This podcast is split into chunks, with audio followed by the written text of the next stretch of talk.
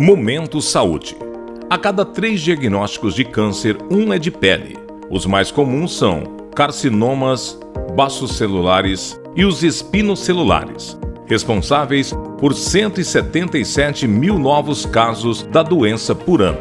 O câncer de pele responde por 33% de todos os diagnósticos dessa doença no Brasil, sendo que o Instituto Nacional do Câncer, o INCA, registra a cada ano cerca de 185 mil novos casos. Segundo a Sociedade Brasileira de Dermatologia, o tipo mais comum, o câncer da pele não melanoma, tem letalidade baixa, porém, seus números são muito altos. A doença é provocada pelo crescimento anormal e descontrolado das células que compõem a pele. Essas células se dispõem formando camadas e, de acordo com as que forem afetadas, são definidos os diferentes tipos de câncer. Os mais comuns são os carcinomas celulares e os espinos celulares, responsáveis por 177 mil novos casos da doença por ano. Mais raro e letal que carcinomas, o melanoma é o tipo mais agressivo de câncer da pele e registra 8,4 mil casos anualmente.